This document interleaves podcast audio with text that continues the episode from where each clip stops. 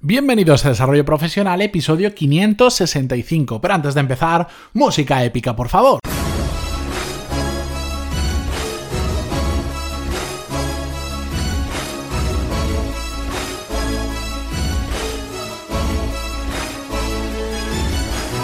Muy buenos días a todos y bienvenidos a Desarrollo Profesional, el podcast donde hablamos sobre todas las técnicas, habilidades, estrategias y trucos necesarios para mejorar cada día en nuestro trabajo.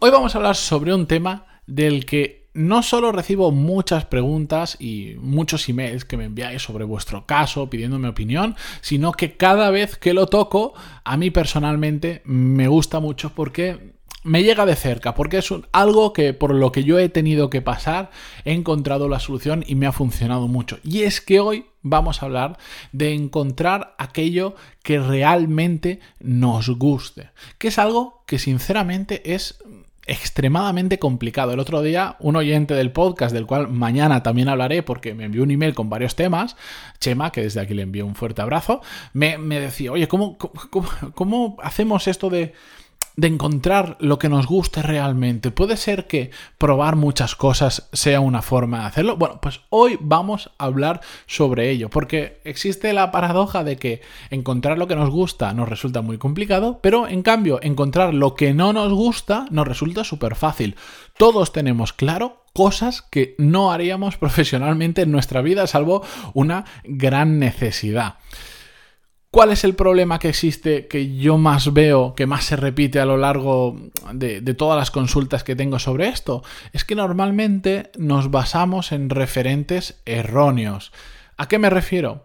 A casos de personas que vemos en la televisión, en los libros, en diferente contenido que consumimos, personas que saben desde muy pequeñitos lo que quieren o que han nacido con un don determinado, muy pronto lo descubrieron y ahora son pues cracks de lo que están haciendo, el Messi del momento en fútbol, el Rafa Nadal en tenis o me da igual, el ejemplo que vosotros queráis o es que hay miles y da igual, me entendéis a lo que me refiero, ¿verdad?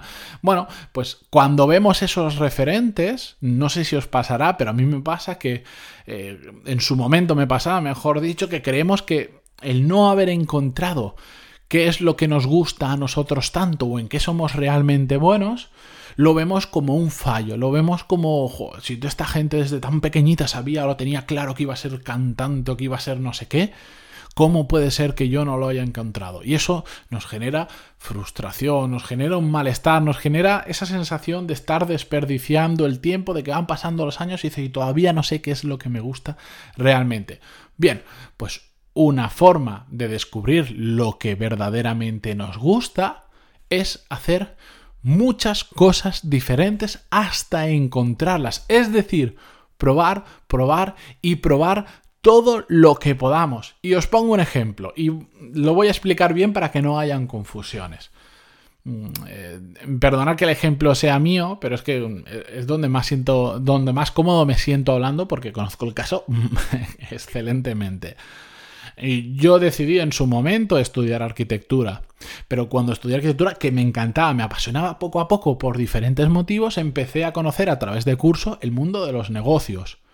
Y vaya, el hecho de probar en eso me di cuenta de que había algo que me gustaba incluso más que la arquitectura, que además se juntó con que justo me licencié en un momento de crisis de la arquitectura, etcétera, etcétera. Bueno, se dieron muchas cosas, pero el hecho de empezar a abrir la frontera intelectual o, de salir de lo que teóricamente yo no debía salir, que era la arquitectura, me hizo ver cosas que me gustaban más y cosas que me gustaban menos y descubrí el mundo de los negocios. Y dentro del mundo de los negocios he pasado por diferentes sectores y he llegado a uno hace un tiempo que es el de la formación, que he dicho, ahí va, esto me gusta no lo había probado nunca o de forma muy puntual, pero esto me gusta. Y cuando me refiero a formación, no me refiero solo a dar clases y cosas así, sino el, el, mundo del podcasting para mí también es formación. Me encanta compartir cosas con vosotros, pero sobre todo me encanta recibir feedback y ver que a la gente le gusta. Bueno, pues de ir probando cosas, también he hecho vídeos en YouTube y no me ha gustado, por ejemplo. Mm, también a través de esto he ido creando diferentes productos y servicios y me he dado cuenta que eso es una cosa dentro del mundo de los negocios que es más genérico, de probar muchas cosas, de probar áreas de marketing, de probar áreas de finanzas, de probar, bueno, de muchas cosas, de project manager, de mucho, me he dado cuenta que el pensar y crear productos que hacer que, sean productos que a la gente le guste y los utilice y los compre, es algo que me encanta. Me gusta más que muchas de las otras áreas o palos que he tenido que tocar. Por eso, al ir viendo muchas cosas diferentes, he ido descubriendo aquellas que me gustan más y que me gustan menos. Y que además tengo muy claro que todo esto con el tiempo va a cambiar. ¿Por qué? Porque voy a ir descubriendo nuevas áreas y me voy a ir y me voy a molestar en descubrir nuevas áreas que me harán ver que, pues, mm, por aquí me gusta más, por aquí me gusta menos, o que ya lo que, o que lo que ya tengo, ya lo que hago, lo que he descubierto, me gusta más que otras que, que he ido experimentando. Y además también se da el caso de que yo me he dado cuenta de que no necesitamos una cosa que nos guste a muerte, que nos apasione, que desde pequeñitos estábamos pensando. Yo de pequeño quería ser cocinero y me gusta, pero tampoco para hacer de mi vida ello, una profesión para, no, sé, pues bueno, yo no necesito desde pequeñito saber que, me iba a dedicar al mundo de la música. No, porque sé que con el tiempo voy descubriendo cosas que me gustan más y que me gustan menos. Mm, parece que en estos referentes que os comentaba, que si no es una cosa súper clara desde pequeño, es un fallo. Y no es para nada. a mí me gustan muchas cosas, muchas otras no me gustan, pero no están tan definidas desde cero y no pasa nada. La cuestión que yo me imagino que muchos os estaréis planteando ahora decir, vale, sí, yo, yo voy a probar muchas cosas, pero claro, todo eso me va a llevar mucho tiempo, porque tú no dices, bueno, hoy pruebo esto, mañana aquello. Eh, evidentemente, no estamos hablando de algo que se consiga en, como otras veces digo, sentaros media hora a pensar y sacaréis. No, no es tan fácil, pero también, ojo, depende, porque aunque no sea algo instantáneo, por supuesto, podemos hacer diferentes cosas que nos ayuden a acelerar el proceso. Si nosotros experimentamos, imaginar dentro de la misma empresa, decir, bueno, yo ahora estoy en el departamento de administración, mm, voy a intentar cambiar el departamento de finanzas para ver cómo se mueve, me, me, atrae, me llama la atención, pero no sé si realmente me gusta, voy a tratar de irme ahí, o voy a empezar a pasar más tiempo con la gente de marketing.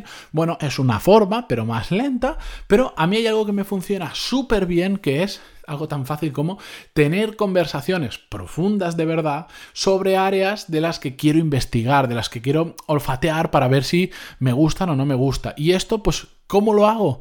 Con gente que yo conozco, que son referentes o que por lo menos lo que están haciendo, que yo tengo interés, les funciona muy bien. Y para eso tengo grupos de mastermind, pero sobre todo tengo amigos. La semana pasada mm, fui a Valencia por temas profesionales, pero esas mismas personas con las que me reuní por temas profesionales también son personas que yo considero referentes en lo que hacen. Y cuando digo referentes no es que salgan en la prensa, es, no es que den clases multitudinarias en anfiteatros de 600 personas, no, son gente que tiene sus negocios, que les va muy bien y que me gusta mucho la manera que tienen de tratarlos. Por eso yo os digo, encontrad a gente que sea experta o especialista, que ahora dice no es experto, es especialista, como sea, en temas y que os puedan sintetizar lo importante para ver si os gusta o no, en muy poco tiempo.